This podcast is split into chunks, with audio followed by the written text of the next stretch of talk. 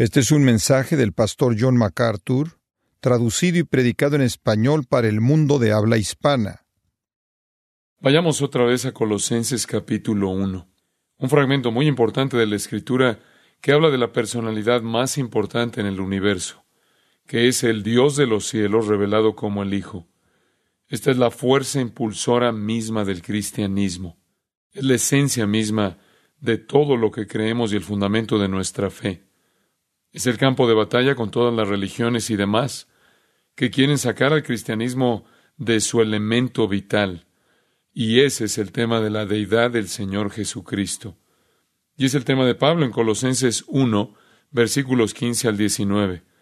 Este es un pasaje muy importante para el argumento del libro y mucho más vital aún para la evidencia a favor de toda la cristiandad.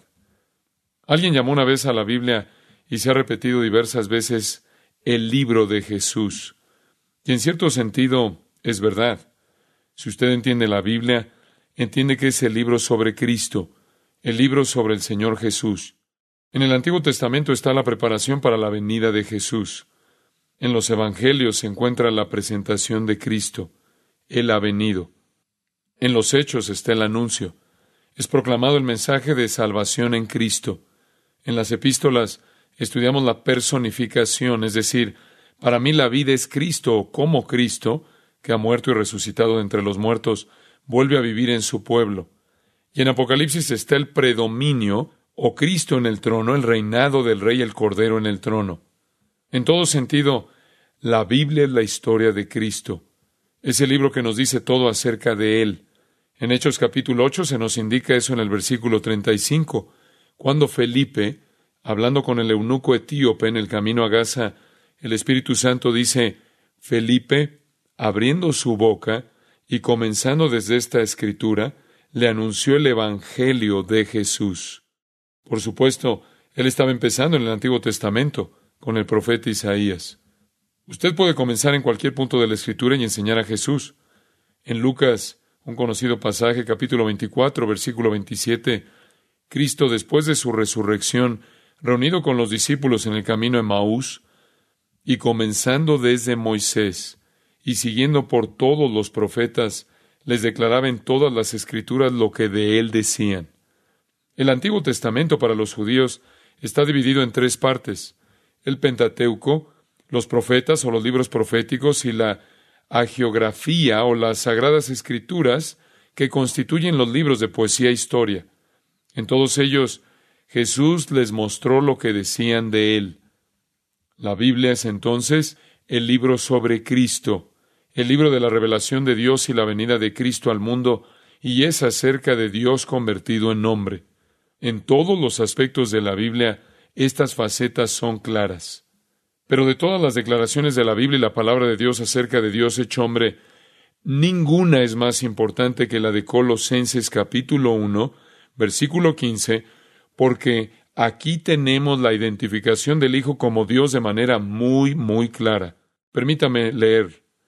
El Hijo en el versículo 13 es el antecedente de la palabra Él en el versículo 15. Él es la imagen de Dios invisible.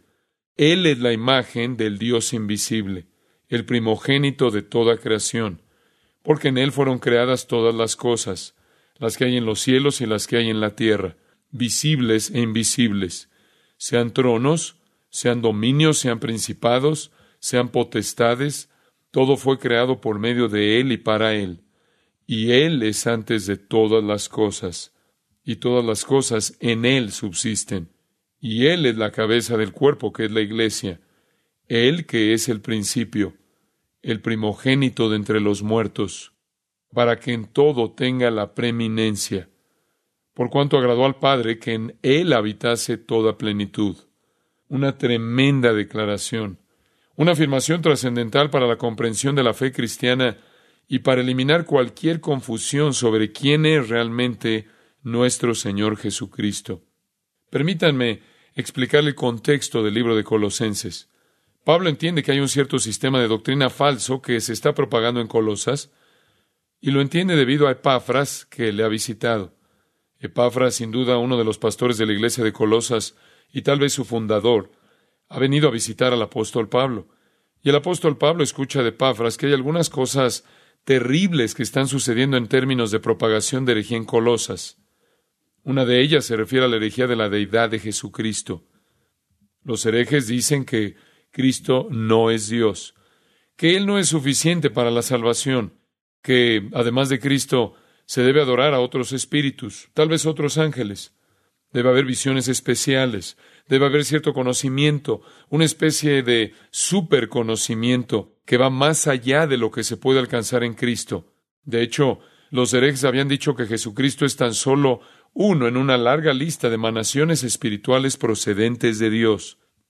Y Jesús era una de esas emanaciones buenas, no Dios, ni siquiera un Salvador adecuado. El conocimiento más allá de él era la única forma de salvación. Así que el ataque de esta herejía en particular, que al parecer más tarde se convirtió en lo que conocemos como gnosticismo, fue la deidad de Cristo y su suficiencia total como Salvador. En los primeros tres capítulos de Colosenses, Pablo se encarga de este problema. Por ejemplo, en Colosenses 1.27, a quienes Dios quiso dar a conocer las riquezas de la gloria de este misterio entre los gentiles, que es Cristo en vosotros, la esperanza de gloria, a quien anunciamos, amonestando a todo hombre y enseñando a todo hombre en toda sabiduría, a fin de presentar perfecto en Cristo Jesús a todo hombre.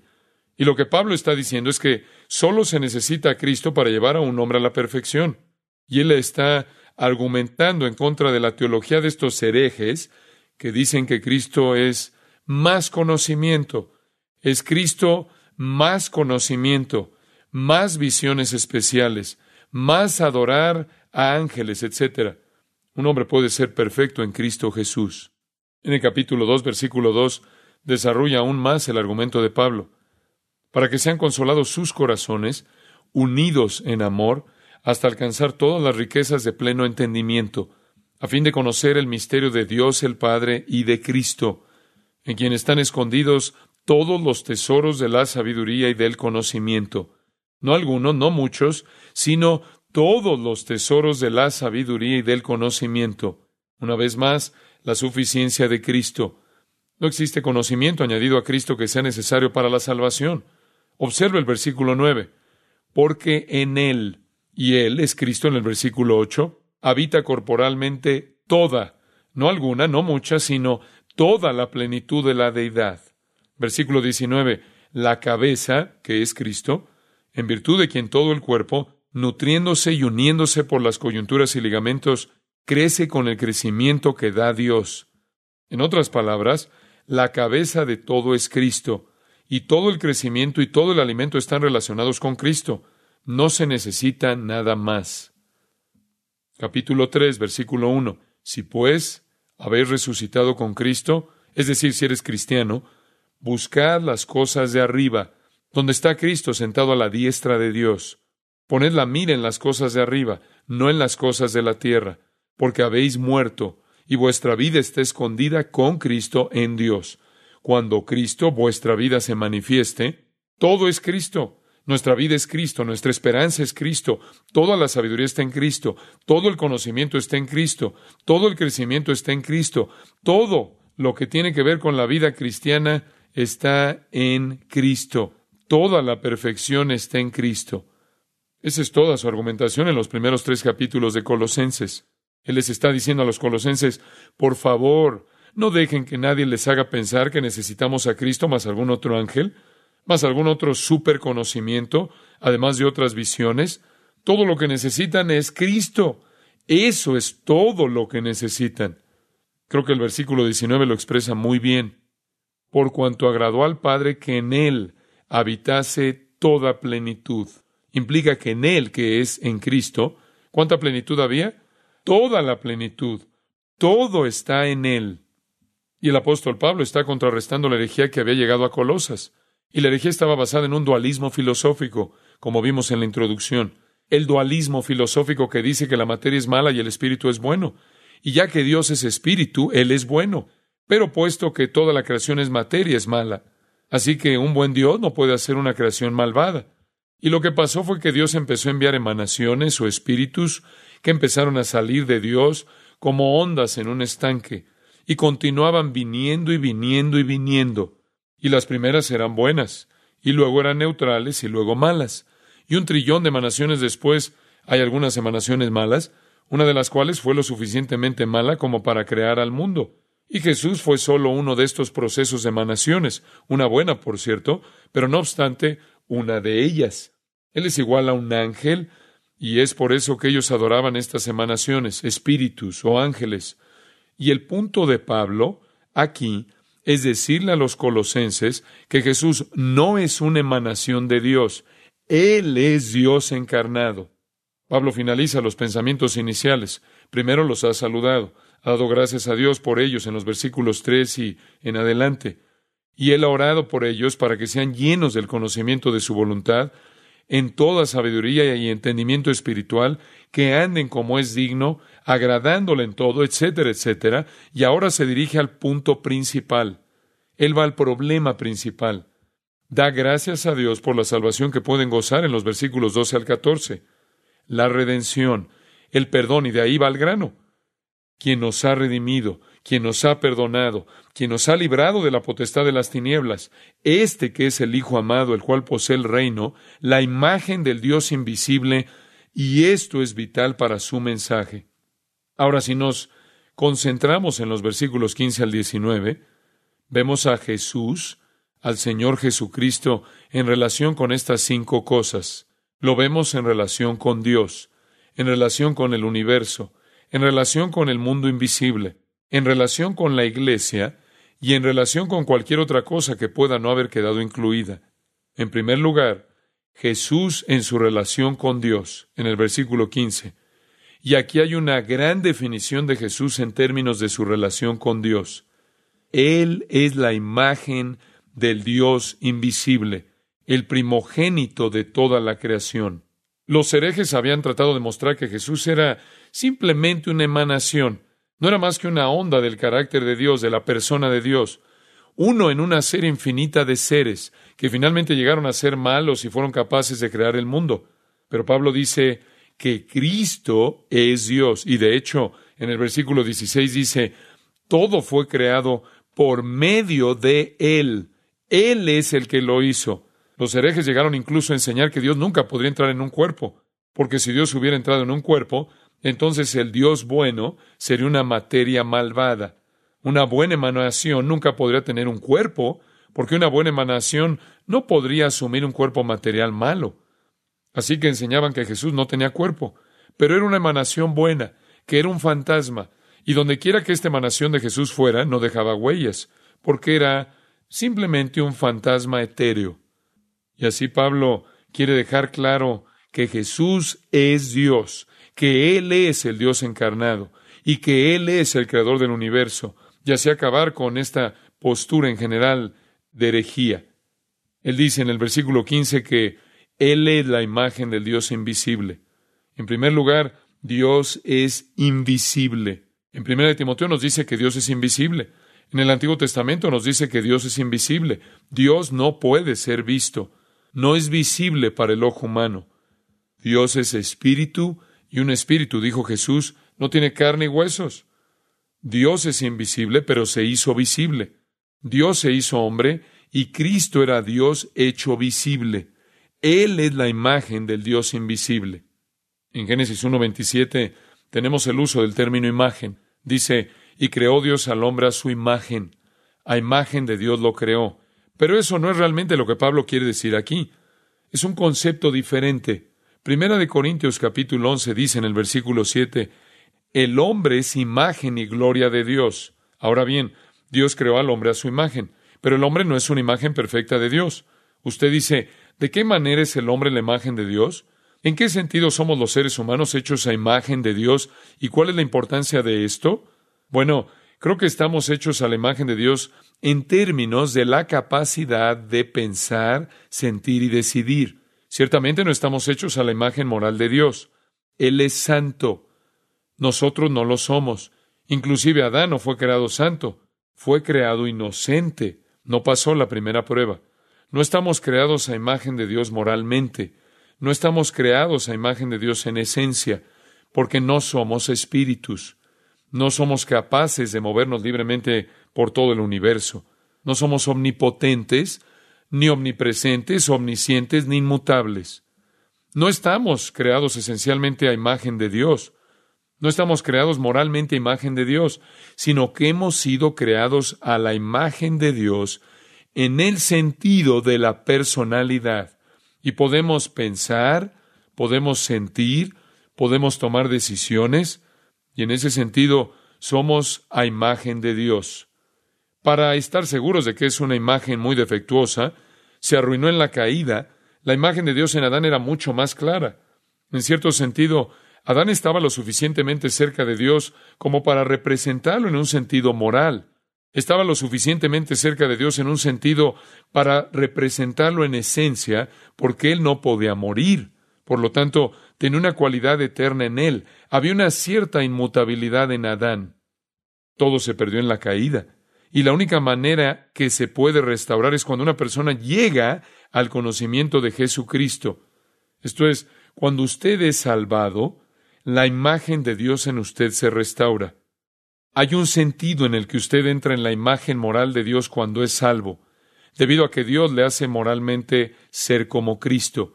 Y en cierto sentido, llega a tener la calidad de la naturaleza de Dios en esencia, porque Dios le hace poseedor de una vida eterna, y esa es la calidad de la existencia de Dios. Y algún día perderá todas las limitaciones espaciales, por lo que en un sentido se le restaura en la imagen de Dios. Tal vez Efesios 4 nos ayudaría. Le daré algunas cosas generales, porque en realidad no puedo ser más específico. En Efesios 4:24 dice, y vestíos del nuevo hombre, creado según Dios. ¿Lo entiende? La restauración de un hombre a la imagen de Dios es cuando se viste del hombre nuevo.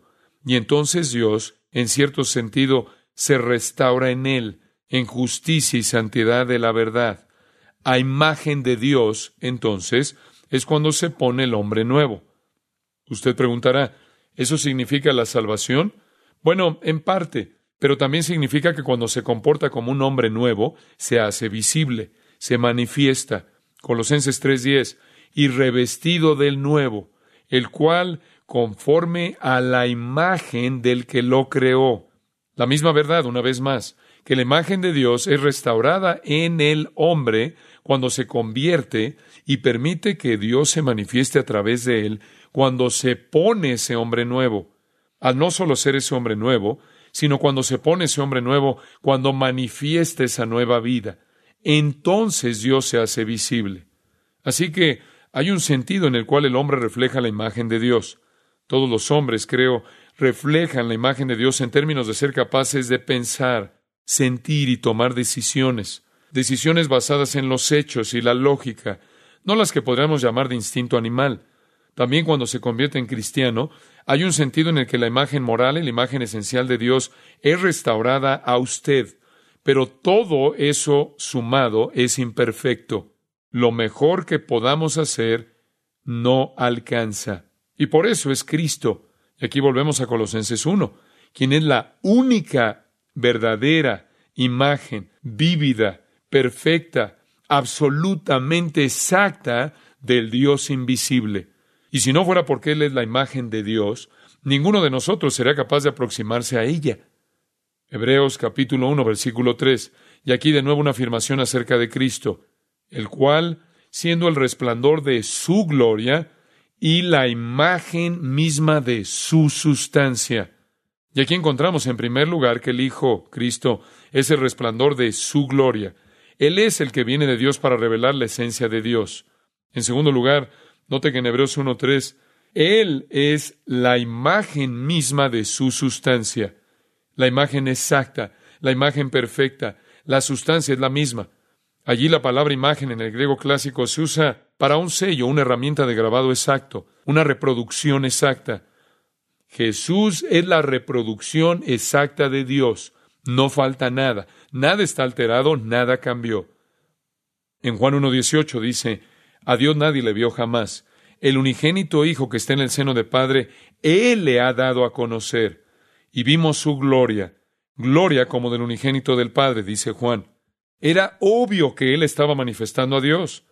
En Filipenses capítulo 2, versículo 6, el cual, siendo en forma de Dios, tomando forma de siervo, hecho semejante a los hombres, etc. Los hebreos pensaban siempre en la revelación de la personalidad de Dios en términos de lo que Dios dijo. Ellos no podían ver a Dios, pero invariablemente podían oír a Dios. ¿No es así? ¿Cuántas veces en el Antiguo Testamento usted escucha decir, la palabra del Señor vino a tal y cual, y dijo la palabra del Señor? Siempre pensaron que Dios se expresaba con claridad al hablar. La manifestación de Dios era verbal. No es de extrañar que cuando Jesucristo vino al mundo, Juan escribió, en el principio era el verbo, y el verbo era con Dios, y el verbo era Dios. Dios, debido a que los judíos siempre pensaron que Dios se revelaba en su palabra. Dios se revela verbalmente. Y no es de extrañar que dice en Hebreos capítulo 1 que Dios, habiendo hablado muchas veces y de muchas maneras en otro tiempo a los padres por los profetas, en estos postreros días nos ha hablado por el Hijo. La revelación de Dios fue siempre su palabra, y la palabra es Cristo, y Cristo es el mismo pensamiento y expresión de Dios. Es por eso que Jesús dijo en Juan 14, 9, El que me ha visto, ha visto al Padre. En Mateo 17 Jesús incluso deja entrever el hecho de que Él era Dios. Esto debería terminar para siempre cualquier especulación o argumento al respecto. Cuando encontramos que el Señor Jesucristo se revela en Mateo 17 en la transfiguración, versículo 2, se transfiguró delante de ellos y resplandeció su rostro como el sol, y sus vestidos se hicieron blancos como la luz. Y he aquí una voz desde la nube que decía, Este es mi Hijo amado, en quien tengo complacencia. A él oíd, dijo Dios, escúchenlo. Él se reveló y dijo, Ahora ven a Dios en su gloria, su Shekinah. El Hijo es, pues, la única representación perfecta de Dios. Los hombres no lo son, son una imagen deteriorada. Incluso después de restaurados en Cristo son menos que apropiados. Solo en Cristo se ve a Dios en la perfección absoluta. Segundo de Corintios 4, 6. Esto es hermoso. Porque Dios, que mandó que de las tinieblas resplandeciese la luz, es el que resplandeció nuestros corazones para iluminación del conocimiento de la gloria de Dios en la faz de... ¿Cómo lo hizo? ¿Qué le dio Dios al hombre para la iluminación? El conocimiento de la gloria de Dios. ¿En la faz de quién? Jesucristo. Dios ha declarado su gloria en el rostro de Jesucristo. Ahí es en donde Dios se manifiesta. Volvamos a Colosenses 1. La palabra imagen significa una copia exacta, una réplica. Cristo es la réplica perfecta, inmaculada de Dios. Y no es solo un bosquejo, está completo. Colosenses 2.9. En él habita corporalmente toda la plenitud de la deidad. Colosenses 1.19. Por cuanto agradó al Padre que en él habitase toda plenitud. Jesús es entonces la revelación final completa, única de Dios a la cual nada le falta y pensar cualquier cosa menos de Jesucristo es una blasfemia contra Dios, idolatría, como hemos visto. Génesis 32:30. Y llamó Jacob el nombre de aquel lugar Peniel, porque dijo, vi a Dios cara a cara. Peniel significa el rostro de Dios. He visto a Dios cara a cara. ¿A quién vio? Creo que él vio la manifestación preencarnada del Hijo. Nosotros somos una imagen deteriorada e inadecuada. Cristo es el único apropiado. Pero hay algo que es conmovedor al pensar en ello. Primera de Juan 3.2. Algún día seremos como Cristo. Esa es una realidad extraordinaria. Y pensar que Dios hizo hombre, pensar que Dios irrumpió en el mundo en forma humana, es asombroso. Efesios 4:13 dice que nuestro objetivo como cristianos aquí y ahora es que lleguemos a la unidad de la fe y del conocimiento del Hijo de Dios, a un varón perfecto, a la medida de la estatura de la plenitud de Cristo. Vamos a ser como Él. Hoy somos defectuosos, pero seremos como Él. Debemos esforzarnos por ser como Él, incluso ahora. Y así, Cristo es Dios revelado en el mundo. Si usted quiere saber cómo es Dios, mire a Cristo. Él le dirá cómo es Dios. Si Dios fuera hombre, sería de esperar que Él no tuviera pecado. Así fue Jesús. Si Dios fuera hombre, sería de esperar que hablara las palabras más grandiosas jamás dichas. Él lo hizo. Si Dios fuera hombre, sería de esperar que ejerciera una profunda influencia en la personalidad humana como ningún otro ser que haya vivido. y Él lo hizo. Si Dios fuera hombre, sería de esperar que hiciera milagros con facilidad, y lo hizo. Si Dios fuera hombre, sería de esperar que amara, y así lo hizo, porque Él era Dios, y Dios no puede ser conocido a no ser que sea a través de Jesucristo. Y Pablo dice, ni siquiera se puede llamar a Jesús Señor, sino por el Espíritu Santo, por lo que es una cuestión de revelación divina. Más aún, Colosenses 1, no queremos quedarnos estancados en esos términos. Él es la imagen del Dios invisible. En segundo lugar, versículo 15, el primogénito de toda creación. Esta frase particular ha causado muchos problemas a la gente, porque no entienden lo que está diciendo. El primogénito, o el primogénito de toda la creación, es una referencia a una posición, no al tiempo. Él no es el primer ser creado en términos temporales. Hay dos buenas razones para ello. La primera es que Él nunca fue creado. Él lo dijo en Juan 8:58. Antes que Abraham fuese, yo soy. Apocalipsis lo llama el que era, el que es y que ha de venir. La gente dice que Él fue creado. No, no fue creado. Preguntan, ¿el primogénito de toda la creación? ¿Por qué no fue el primero creado? Mucho fue creado antes de Él, si quiere verlo de esa manera.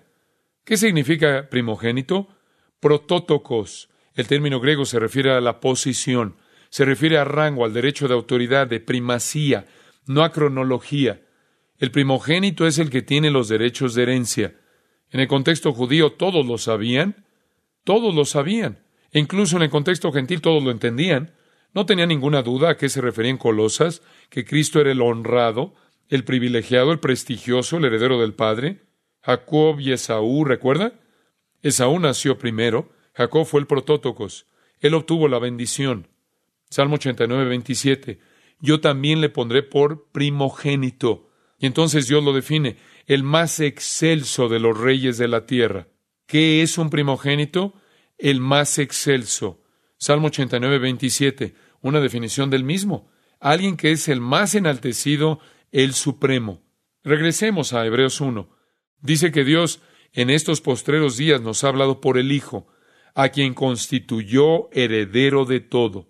El heredero fue nombrado por el Padre. Normalmente era el primogénito, pero si el primogénito era descalificado por algún motivo y el Padre quería dárselo a otro, tenía el derecho de hacerlo, pero tenía que ser designado por el Padre. Recuerden el caso de los judíos, el Padre tenía que otorgar una bendición al primogénito, y el problema no era necesariamente quién hacía primero, sino quién iba a ser el hijo distinguido, prestigioso, para heredar todo lo que el Padre poseía. La herencia es para Cristo. En Apocalipsis capítulo 5, Dios está en el trono y el rollo está en su mano. El título de propiedad de la tierra, sellado con siete sellos, costumbre en el derecho romano para el sellado de un testamento. Y vi a un ángel fuerte que pregonaba a gran voz, ¿quién es digno de abrir el libro y desatar sus sellos? ¿Quién es el amo de la tierra? ¿Quién es el heredero para dominar al mundo? ¿Quién tiene el derecho de controlar la tierra? Y ninguno, ni en el cielo, ni en la tierra, ni debajo de la tierra, podía abrir el libro, ni aun mirarlo. Y Juan dice, y lloraba yo mucho, porque no se había hallado a ninguno digno. ¿Dónde está el primogénito? ¿Dónde está el protótocos? ¿Dónde está el principal? ¿Dónde está el heredero? Y uno de los ancianos me dijo, no llores. He aquí que el león de la tribu de Judá, la raíz de David, ha vencido para abrir el libro y desatar sus siete sellos. Y miré, y vi que en medio del trono y de los cuatro seres vivientes, y vi en medio de los ancianos, estaba en pie un cordero como inmolado, que tenía siete cuernos y siete ojos, los cuales son los siete espíritus de Dios enviados por toda la tierra. Y vino, y tomó el libro de la mano derecha del que estaba sentado en el trono. Y aquí está Cristo, tomando el título de propiedad de la tierra como el protótocos, y reina como rey de reyes y señor de señores. Desde el capítulo 6 al capítulo 19 toma posesión de la tierra hasta que por fin reina en el capítulo 20. Y el versículo 13, hasta que por fin reina en el capítulo 20. Y el versículo 13 hace eco de los sentimientos de los cielos. Y a todo lo creado que está en el cielo y sobre la tierra y debajo de la tierra y en el mar y a todas las cosas que en ellos hay, oí decir, al que está sentado en el trono y al Cordero, sea la alabanza, la honra, la gloria y el poder por los siglos de los siglos. y todo el universo repite que Él es digno. Y la triste realidad es que Satanás quiere asegurarse de que nadie entienda eso, asegurarse de que nadie realmente crea que Jesús es Dios, y asegurarse de que nadie realmente crea que Él no es una criatura, sino que es el primero de todos. Y así, en 2 de Corintios 4:4, en los cuales el Dios de este siglo, ¿quién es ese? Satanás, cegó el entendimiento de los incrédulos, para que no les resplandezca la luz del Evangelio de la gloria de Cristo, el cual es la imagen de Dios. Satanás no quiere que la gente sepa que Él es la imagen de Dios. Satanás no quiere que la gente sepa que Él es el único que tiene el derecho de gobernar en el mundo. Satanás no quiere que ellos lo sepan, por lo que sus mentes están cegadas por la incredulidad. Este es un buen versículo para mostrar a alguien cuando dicen que Cristo no es Dios, y usted podría explicarles por qué creen eso. En Juan 10:33, los judíos respondieron a Jesús, quien se había atribuido muchas cosas. Ellos entendieron el mensaje. La gente dice que Jesús nunca se atribuyó ser Dios. Es absurdo. Dicen que Jesús nunca dijo ser Dios. Los judíos respondieron en Juan 10:33, por buena obra no te apedreamos, sino por la blasfemia, porque tú, siendo hombre, te haces Dios. Ellos entendieron el mensaje. Sabían exactamente lo que él les estaba atribuyendo. Había reclamado autoridad divina sobre los ángeles, había reclamado autoridad divina sobre los hombres.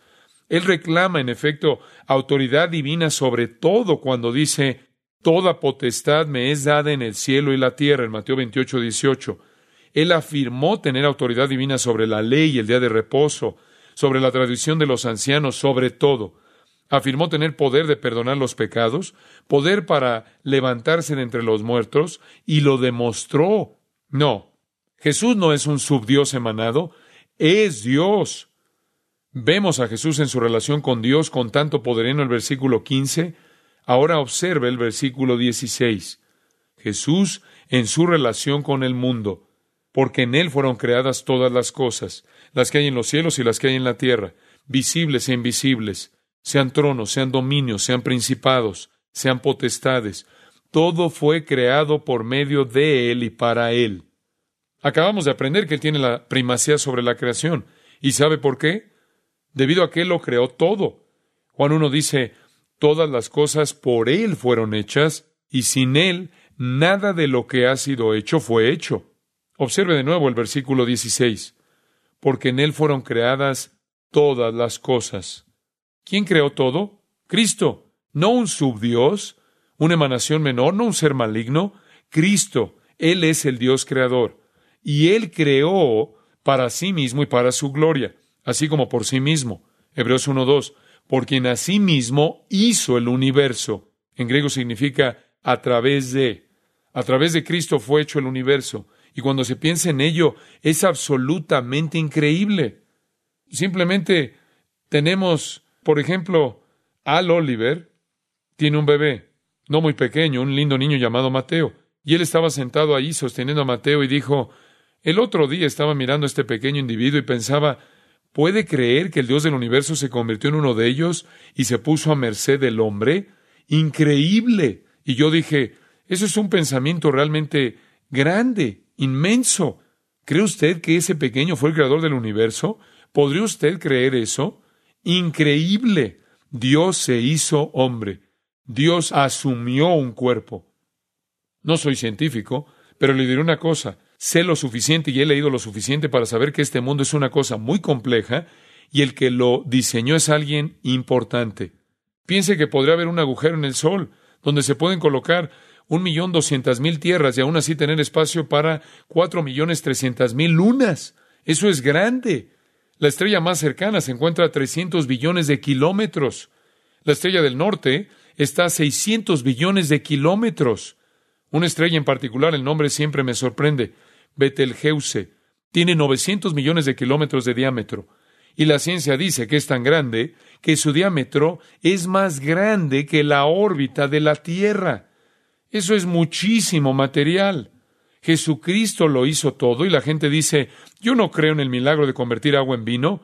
Oh, por favor, no creo que él realmente haya curado a ese hombre cojo. Si quiere discutir conmigo sobre su poder creador, no será capaz de hacerme cambiar de opinión, porque soy una nueva creación y sé lo que él puede hacer. Es por eso que rechazo la evolución. La evolución para mí es absolutamente absurda. Solo hay dos razones por las que una persona puede creer en la evolución. Una, la ignorancia. No sabía. Nunca ha oído la verdad. Y la otra, incredulidad deliberada. Tal como he leído en un artículo de un científico que dijo, rechazo la idea de un Dios trascendente. ¿Y qué otra opción tengo? Él creó todo. Eso es lo único que puede creer si lo medita un poco. Pablo está estableciendo una base estupenda de quién Él es. Solo otro pensamiento importante en el versículo 17. Y Él es antes de todas las cosas, y todas las cosas en Él subsisten. Me encanta la declaración en Juan 8:58. Antes que Abraham fuese, yo soy. Me hubiera gustado haber estado allí. Me hubiera gustado ver la reacción. Eso es sorprendente. Él es antes de todas las cosas. Antes de que hubiera algo, ahí estaba Él. Eso es necesario si usted va a hacer todo. Él dijo en Apocalipsis 1.11, yo soy el alfa y el omega, el primero y el último. Yo soy el primero y el último, el que vivo y el que vivo y estuve muerto. Gran declaración. La primera fuente de inicio. Apocalipsis 22.13. Yo soy el alfa y el omega, el principio y el fin, el primero y el último. El versículo 16, me encanta esto. Yo soy la raíz y el linaje de David. Piensa en ello. ¿Cómo podría ser la raíz y el linaje de la misma persona?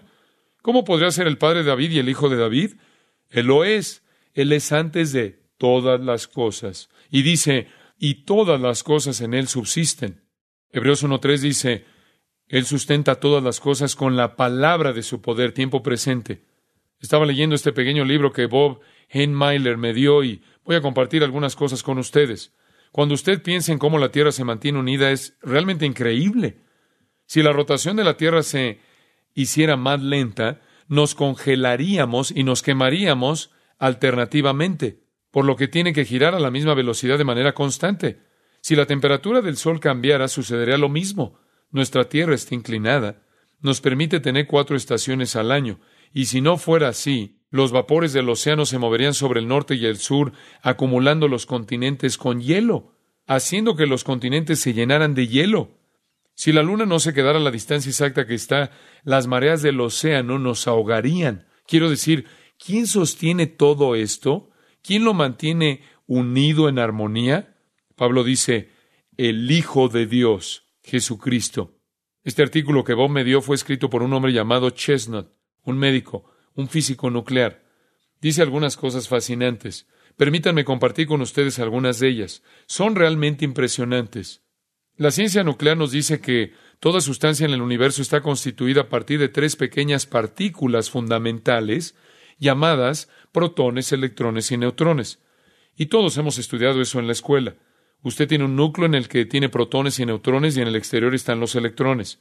Y usted no puede verlos. El tamaño es minúsculo, pero esos son los bloques de construcción básicos de toda materia. Dice aquí que, dado que estas piezas subatómicas son los fragmentos más pequeños del universo, deben contener los hechos secretos del diseño y comportamiento, deben contener la información secreta del diseño y comportamiento. Y si Dios es Dios, entonces estas cosas apuntan a Él. Los protones y los neutrones forman el núcleo, mientras que los electrones están alejados en términos relativos alrededor.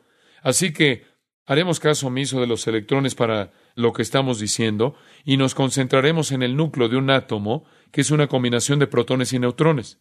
El doctor Chestnut dice que cada protón lleva una carga de electricidad positiva. El neutrón no lleva ninguna carga eléctrica.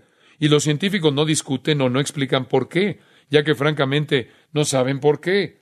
Pero lo extraño de esto es que los científicos han tenido durante décadas una ley inviolable que dice que las cargas de electricidad y magnetismo se repelen entre sí. Y el punto es este.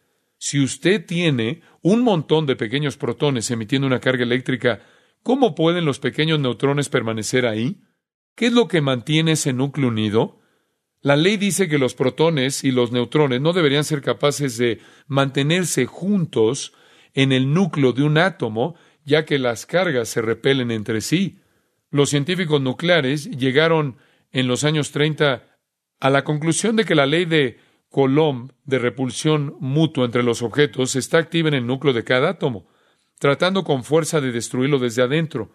Dijeron que la ley de Coulomb está intentando hacer lo posible para destrozar ese átomo. Y en los tiempos modernos hemos descubierto la manera de negar la fuerza que lo mantiene unido y no lo despedaza. No es fácil, pero aunque parezca extraño, dijeron que esto es algo que no pueden entender, que hay una segunda fuerza en el núcleo que lucha contra la fuerza que divide y que lo mantiene unido. Lo llaman pegamento nuclear. No tienen la menor idea de lo que es. Sabemos que está en el átomo, un átomo que existe con dos leyes en conflicto presentes. Quiero decir que cuando el hombre con todo su conocimiento científico se aproxima a lo más básico, obtiene un problema sin respuesta. Sus leyes de la ciencia le dicen que eso va a estallar, pero algo lo mantiene unido, algo reside, o más bien algo resiste el factor de división. Hay una ley llamada la ley de Coulomb, tratando de destruir al átomo, y algo más importante lo mantiene unido. El doctor Carl Darrow el físico de los laboratorios Bell en Nueva York dijo que, y cito, estos núcleos no tienen derecho a estar vivos en absoluto. De hecho, nunca deberían haber sido creados. Y si se han creado, deberían haber explotado al instante. Sin embargo, ahí están. Fin de la cita. Y ahí están. Componen todo. Algo está manteniéndolo unido de manera implacable. Una inhibición inflexible. Jorge Gamo, profesor de física en la Universidad George Washington, dijo, y cito, cada objeto es un potencial explosivo nuclear, sin ser volado en pedazos. Fin de la cita. Es increíble, ¿no es así? ¿Quién lo mantiene unido? Sabemos quién es. La ciencia puede llamarlo pegamento nuclear. Yo digo que es Colosenses 1.17. Para tener una idea, observe 2 de Pedro 3.10. Ahora estaremos más felices que Dios sustenta todo ya que si no lo hace, adiós. El día del Señor vendrá como ladrón en la noche. Eso significa que de forma inesperada los cielos pasarán con gran estruendo y los elementos ardiendo serán deshechos, y la tierra y las obras que en ella hay serán quemadas. Puesto que todas estas cosas han de ser deshechas, ¿cuál es la palabra? Deshechas. Literalmente significa soltar algo que ha sido atado. ¿Sabe lo que eso describe? ¿Sabe lo que eso describe? Describe el fin del pegamento nuclear. Algún día, cuando sea el tiempo de Dios, Él va a despegar los átomos, el universo va a explotar y ocurrirá la fusión nuclear. Los cielos pasarán con una explosión que se llama un gran estruendo, y me imagino que será algo increíble. Y los elementos se derretirán con calor abrasador. Otro resultado de esta terrible carga eléctrica que atraviesa el universo. Cada cosa se fundirá, será literalmente disuelta, lo que está unido será soltado. El pegamento nuclear se acabará y todo se disolverá, se derretirá al dejar ir la fuerza que lo mantiene unido, se destruyen los núcleos de todos los átomos, la ley de repulsión se hace cargo, la ley de Colón va a destruir el universo.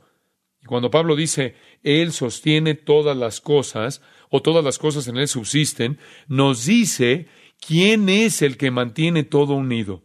Colosenses 1 nuevamente. Quiero mostrar a Cristo en su relación con el mundo invisible. Está en el versículo 16 otra vez. Porque en Él fueron creadas todas las cosas, las que hay en los cielos y las que hay en la tierra, visibles y qué? Invisibles. Y aquí viene el nombre de los diferentes tipos de ángeles, rangos diferentes, tronos, dominios, principados, potestades. Todos fueron creados por Él. Allí tiene las clases de ángeles. No sabemos la diferencia en sus rangos. No sabemos cuál es su organización. Sí sabemos que tienen diferentes rangos. Algunos son llamados principados, potestades, dominios y tronos. Así que cualquier rango que los ángeles tengan, Él los creó a todos ellos. Él los hizo. No es una de las emanaciones, hizo todas las emanaciones, Pablo dice. Hebreos 1.7 nos ayuda. Ciertamente de los ángeles dice, el que hace a sus ángeles espíritus y a sus ministros llama de fuego. Ahí se tiene la idea de que los ángeles son creados. Mas el Hijo dice, Tu trono, Dios, por el siglo del siglo. Cetro de equidad es el cetro de tu reino. Y, como comentario al margen, aquí hay en Hebreos 1 siete citas del Antiguo Testamento para demostrar que Cristo es superior a los ángeles. Los ángeles son creados. Cristo es superior. Él es el Hijo. De hecho, en el capítulo 2 de Filipenses se nos dice que se doble toda rodilla de los que están en los cielos y en la tierra y debajo de la tierra, sean quien sean, se inclinarán. Sean quienes sean, se inclinarán. En Efesios capítulo 1, versículo 21 dice que Cristo está sobre todo principado y autoridad y poder y señorío, y sobre todo nombre que se nombra, no solo en este siglo, sino también en el venidero, y que todas las cosas han sido puestas debajo de sus pies. Ese es un símbolo de reinar, un rey sentado en un trono elevado y todo el mundo bajo sus pies. Todos los ángeles, todos los principados, todos los poderes, todos los dominios, todos los que estaban reinando en el reino angélico y que operan en ese ámbito, están sujetos a Jesucristo. Él no es uno de ellos. En primera de Pedro 3, dice en el versículo 22, Él es Jesucristo, quien habiendo subido al cielo está a la diestra de Dios, y a Él están sujetos ángeles, autoridades y potestades. Así que Él no es un ángel, Él está sobre los ángeles. Vemos a Jesús entonces en relación con Dios, en relación con el mundo, en relación con el mundo invisible. En cuarto lugar, el versículo 18, Vemos a Jesús en relación con la iglesia. Y ya hemos hablado de esto muchas veces. Solo quiero señalar el versículo 18. Y Él es la cabeza del cuerpo que es la iglesia. Él que es el principio, el protótocos nuevamente, el primogénito de entre los muertos, para que en todo tenga la preeminencia. Aquí se presentan cuatro grandes verdades de Cristo. Número uno, Él es la cabeza del cuerpo, la iglesia. La iglesia es llamada el cuerpo de Cristo. Hay muchas metáforas utilizadas para la iglesia. Somos llamados una familia, un reino, un viñedo, un rebaño, un edificio, una novia. Pero creo que la más singular y que no tiene equivalente en el Antiguo Testamento para Israel es que la iglesia es un cuerpo, que es una cosa orgánica. Cristo es como la cabeza y nosotros somos los miembros y los órganos, y las partes que funcionan en respuesta al dominio del cerebro, al control del cerebro. Creo que es la metáfora de Pablo más dominante para la iglesia. La iglesia es un organismo. Estamos inseparablemente unidos por el Cristo viviente. Tal como Él vive dentro de todos nosotros la misma vida, estamos unidos indisolublemente a Él e inseparablemente el uno al otro, y todos nosotros ministramos como un cuerpo. Tenemos que ministrar en conjunto unos con otros. Todos nosotros tenemos la responsabilidad de cumplir el uno para con el otro. Primera de Corintios 12 despliega esto con hermoso detalle. El cuerpo se debe caracterizar por la unidad, es decir, todos somos un cuerpo yendo a un solo lugar. No somos un cuerpo que está en algún tipo de espasmo. Estamos unidos y somos obedientes al control de la mente. En el cuerpo hay, en segundo lugar, diversidad. A pesar de que hay una sola mente y unidad en respuesta a la cabeza, que es Cristo, al mismo tiempo está la diversidad de los dones diferentes y ministerios diferentes y operaciones diferentes. Y en tercer lugar, hay algo mutuo en el cuerpo. Hay, podemos decirlo así, mutualidad, un ingrediente, una esencia mutua. Es decir, el ministerio común de un miembro del cuerpo al otro miembro. Esto es vital. Por lo tanto, somos el cuerpo y Cristo es la cabeza. Él es el divino. Él es la cabeza. Él es Dios guiando, dirigiendo. Él es la fuerza dominante. No dependemos de los ángeles, dice Pablo a los colosenses. No dependemos de supervisiones. No dependemos de un conocimiento que no sea Cristo. Cristo es la cabeza y Él gobernará la iglesia. Usted sabe que en la base del cráneo se encuentra la glándula pituitaria, que entre otras cosas controla la hormona del crecimiento. Uno crece en respuesta a su cabeza. El cerebelo del cerebro se llama el armonizador de la acción muscular. Usted se mueve, funciona y es guiado por el cerebro y del mismo modo Cristo causa crecimiento y guía para que se lleve a cabo el crecimiento y la guía en el cuerpo. Él es la cabeza, Él gobierna la iglesia, estamos respondiendo a Él, Él controla, Él domina y Él no es solo uno de muchos, porque Dios no es solo un ángel que elegimos para adorar y tenemos que agregar suplementos. Él es la cabeza de la iglesia, el cuerpo. Luego dice en segundo lugar que Él es el principio de la iglesia, el principio en sentido de la fuente y rango, en el sentido de la primacía, Él es el principio. Puede ser traducido como jefe o como pionero. el delantero, el número uno, y también significa fuente. Él es ambos, la fuente de la iglesia, que es su origen del poder, y el jefe o primero en la iglesia. Y Pablo dice, Él es el primogénito, protótocos entre los muertos. De toda la gente que ha sido resucitada de entre los muertos, Él es el jefe. Él es el único que es principal. Él es el líder, el más grande de todos. Y en cuarto lugar, para que en todo tenga la preeminencia. Y lo que le dio la preeminencia es el hecho de que Él fue resucitado de entre los muertos. Debido a que Él murió en la cruz y resucitó de entre los muertos, el Padre le exalta. Él tiene la preeminencia. Es lógico, creo yo, que aquel que es el primero en rango en el universo, aquel que es el punto de referencia para la historia, aquel que es el agente, la meta, el precursor, el sustentador, el gobernador en el ámbito de la creación, aquel que es la cabeza de la iglesia, que es el principio, la fuente y el jefe, aquel que es el primero de todos los resucitados, el que es el primer fruto, tenga el derecho al título preeminente. Por lo que en relación con Dios, el universo, el mundo invisible, la iglesia, vemos a Cristo. Por último, Cristo en relación con todo lo demás. Versículo 19. Por cuanto agradó al Padre que en él habitase toda plenitud. Solo en caso de que quedara algo fuera, no hay nada en ningún otro que Dios. Todo está en él. Los poderes de la deidad, los atributos de la soberanía no se distribuyeron entre una multitud de seres. Todos los posee uno. Se manifiestan en uno. Cristo. ¿Usted no necesita otros ángeles para ayudarle a ser salvo? ¿Qué es lo que estaban enseñando? Usted no necesita otros espíritus, no necesita otros seres. En Él habita toda la plenitud. No tiene agregados. Capítulo 2, versículo 3. En Él están escondidos todos los tesoros de la sabiduría y del conocimiento. Él no tiene rivales. Capítulo 2, versículo 9. En Él habita corporalmente toda la plenitud de la deidad y vosotros estáis completos en Él. No hay otro que sea necesario.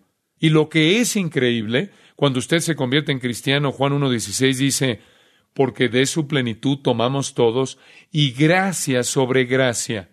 Cuando usted se convierte en cristiano, todo lo que Él es es también suyo. Gran verdad.